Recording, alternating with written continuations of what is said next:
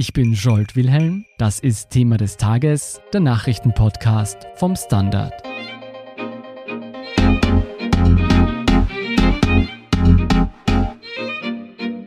Seit zwei Wochen ist die neue Regierung im Amt, doch von einem frischen Wind ist in Österreich noch wenig zu spüren.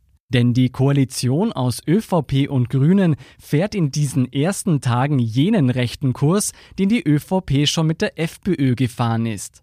Während ÖVP-Minister Anhaltelager und Sicherungshaft propagieren, gehen Umweltschutz und soziale Themen unter. Welche Strategie die ÖVP damit verfolgt, warum die Grünen dabei mitmachen und ob es doch noch zum Kurswechsel kommen wird, erklärt Michael Völker vom Standard. Er ist Leiter des Ressorts Inland.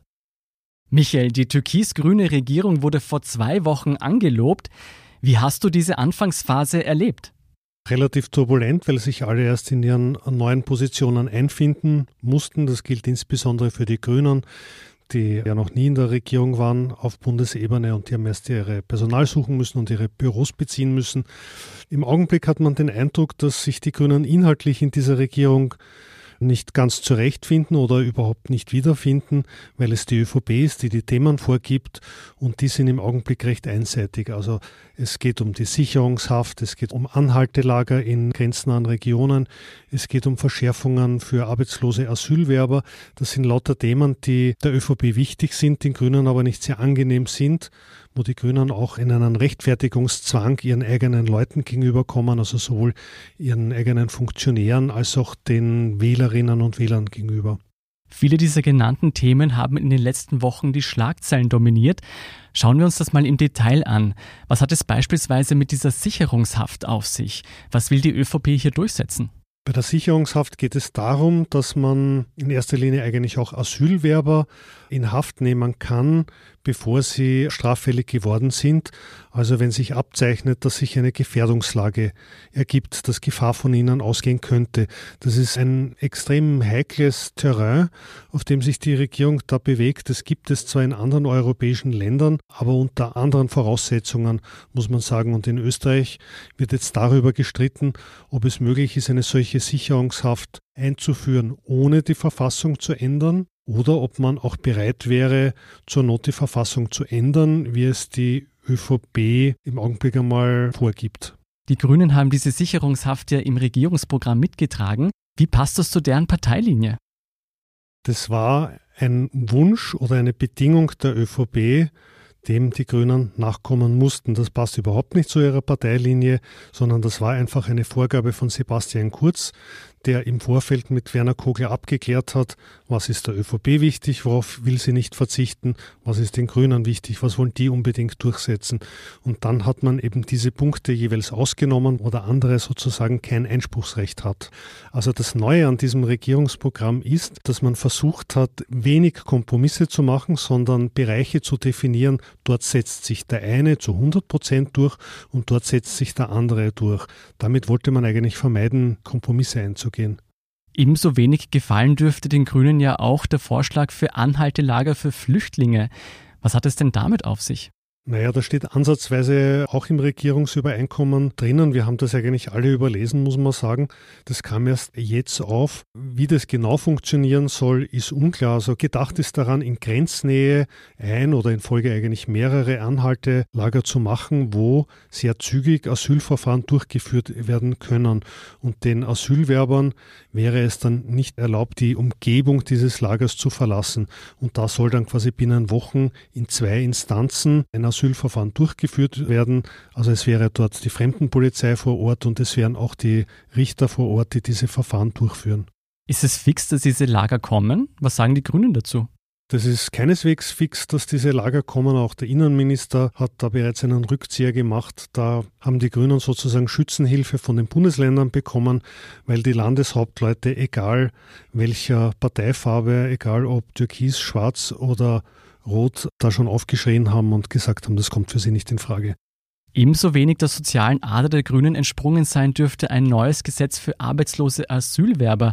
Kannst du das näher erläutern? Also wenn man ein bisschen in die sozialen Medien schaut, dann sieht man, was für eine Diskussion das in der grünen Blase auslöst. Also da herrscht regelrecht Empörung. Es geht darum, schärfere Bestimmungen für Asylwerber einzuführen, welche Arbeit sie annehmen müssen und was die Zumutbarkeitsbestimmungen sind. Also dass sie etwa in Wien leben, in Wien eine Arbeit annehmen müssen, sondern dass es ihnen auch zumutbar ist, sich nach Salzburg oder nach Tirol zu begeben, wenn dort jemand gesucht wird. Und das ist halt eine Maßnahme, die nur für Asylwerber gelten sollte und das schmeckt den Grünen gar nicht. Wie stehen hier die Chancen, dass sich die ÖVP durchsetzt? Schwer zu sagen. Also ich glaube, auf die Schnelle kommt es nicht, aber ich glaube, die ÖVP wird da nicht so rasch davon runtersteigen. Also das wird noch einige Diskussionen mit sich bringen. Sag mal, sowohl bei den Grenzlagern als auch bei der Regelung für arbeitslose Asylwerber geht es ja letztlich um die Frage, wie man mit Menschen, die sich auf der Flucht befinden, umgeht. Nachdem ÖVP und Grüne sowie deren Wähler hier wohl diametral unterschiedliche Meinungen haben, wird man in dieser Frage überhaupt zu einer für beide Seiten zufriedenstellenden Lösung kommen können?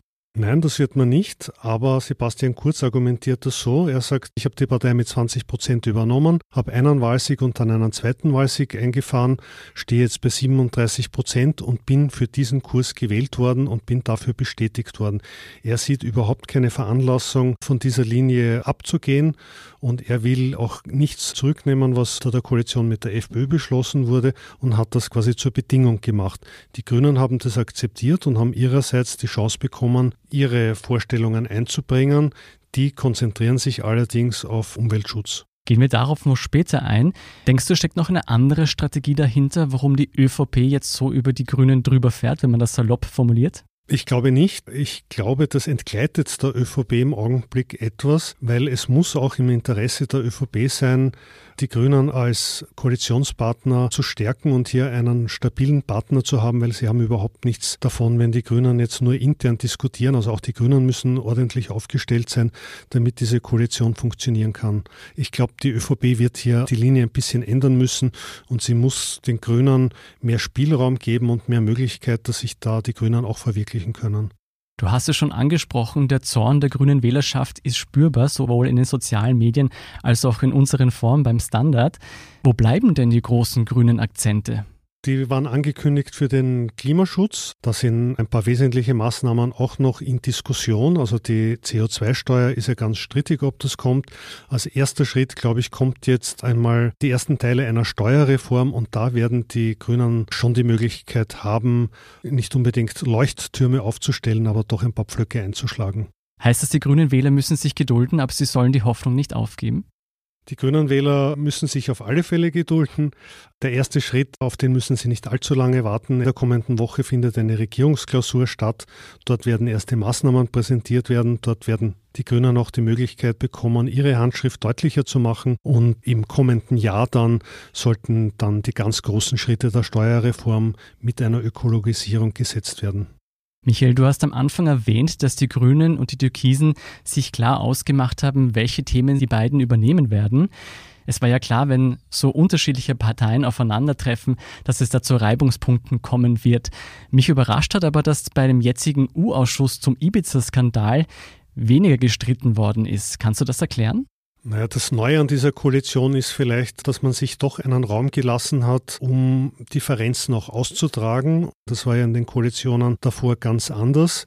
Was die Frage des äh, Untersuchungsausschusses jetzt betrifft, ist es allerdings schon erstaunlich, dass die Grünen da derart loyal sind und diese Gängelung der Opposition mittragen, weil sie müssen sich schon ordentlich verrenken, muss man sagen. Weil der Untersuchungsgegenstand ist beschränkt worden auf die Besetzungen bei den Casinos, auf den dortigen vermuteten Postenschacher. Alles andere bleibt ausgespart, sowohl die Besetzungen bei der Finanzmarktaufsicht als auch alle Vorgänge rund um das Ibiza-Video. Das heißt, was jetzt kritisiert wird, ist, dass eigentlich alle Punkte, die die ÖVP betreffen, jetzt ausgeschlossen werden sollen. Die Grünen, dieser Kritik müssen sie sich stellen, haben sich hier ein bisschen zu den Erfüllungsgehilfen der türkisen Politik gemacht. Es werden vorwiegend Sachen untersucht, die der FPÖ sehr unangenehm sind, nicht aber der ÖVP. Und denkst du denn, die Türkisen haben sich so aus der Affäre gestohlen? Naja, das letzte Wort hat in diesem Fall der Verfassungsgerichtshof. Die Oppositionsparteien, die den Ausschuss beantragt haben, haben die Möglichkeit, den VfGH anzurufen und diese Einschränkung zu beanstanden. Der VfGH wird das untersuchen und wird dann entscheiden. Also letztendlich entscheidet der oberste Gerichtshof darüber, was Gegenstand dieses Untersuchungsausschusses sein wird. Was denkst du denn, warum halten die Grünen der ÖVP hier die Treue? Naja, die Grünen nehmen die Loyalität, die von ihnen gefordert wird, offenbar sehr ernst. Und sie wissen, dass sie es sich wenige Wochen nach der Regierungsbildung nicht schon leisten können, hier in Zank und Hader unterzugehen. Was glaubst du, wie lange werden Türkis und Grün diese inhaltlichen Spannungen überleben können? Naja, letztendlich wird diese Regierung dann an ihren Erfolgen gemessen werden. Also wenn man jetzt nur die unterschiedlichen Positionen abhandelt in der Öffentlichkeit, dann wird diese Regierung nicht reüssieren können. Also die Koalition braucht dringend Maßnahmen, die sie setzen kann, um hier eine Art Leistungsbilanz vorzuweisen. Ich nehme davon mit, ohne einen gemeinsamen Weg wird es nicht gehen, so unterschiedlich die Positionen auch sein mögen. Vielen Dank, Michael Völker, für diese Einschätzung. Dankeschön, sehr gerne. Wir sind gleich zurück.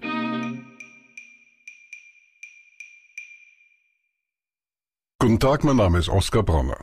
Was man täglich macht, macht man irgendwann automatisch. Es wird zu einer Haltung. Sie können zum Beispiel üben, zu stehen. Zu Ihrer Meinung, zu sich selbst, für eine Sache. Wir machen das seit 1988 und es funktioniert. Der Standard, der Haltung gewidmet. Und hier ist noch eine aktuelle Nachricht, die international für Aufsehen sorgt. Der saudische Kronprinz Mohammed bin Salman steckt Medienberichten zufolge hinter einem Hackerangriff auf den US-Milliardär Jeff Bezos. Bezos ist Gründer des Online-Händlers Amazon und Besitzer der Tageszeitung Washington Post.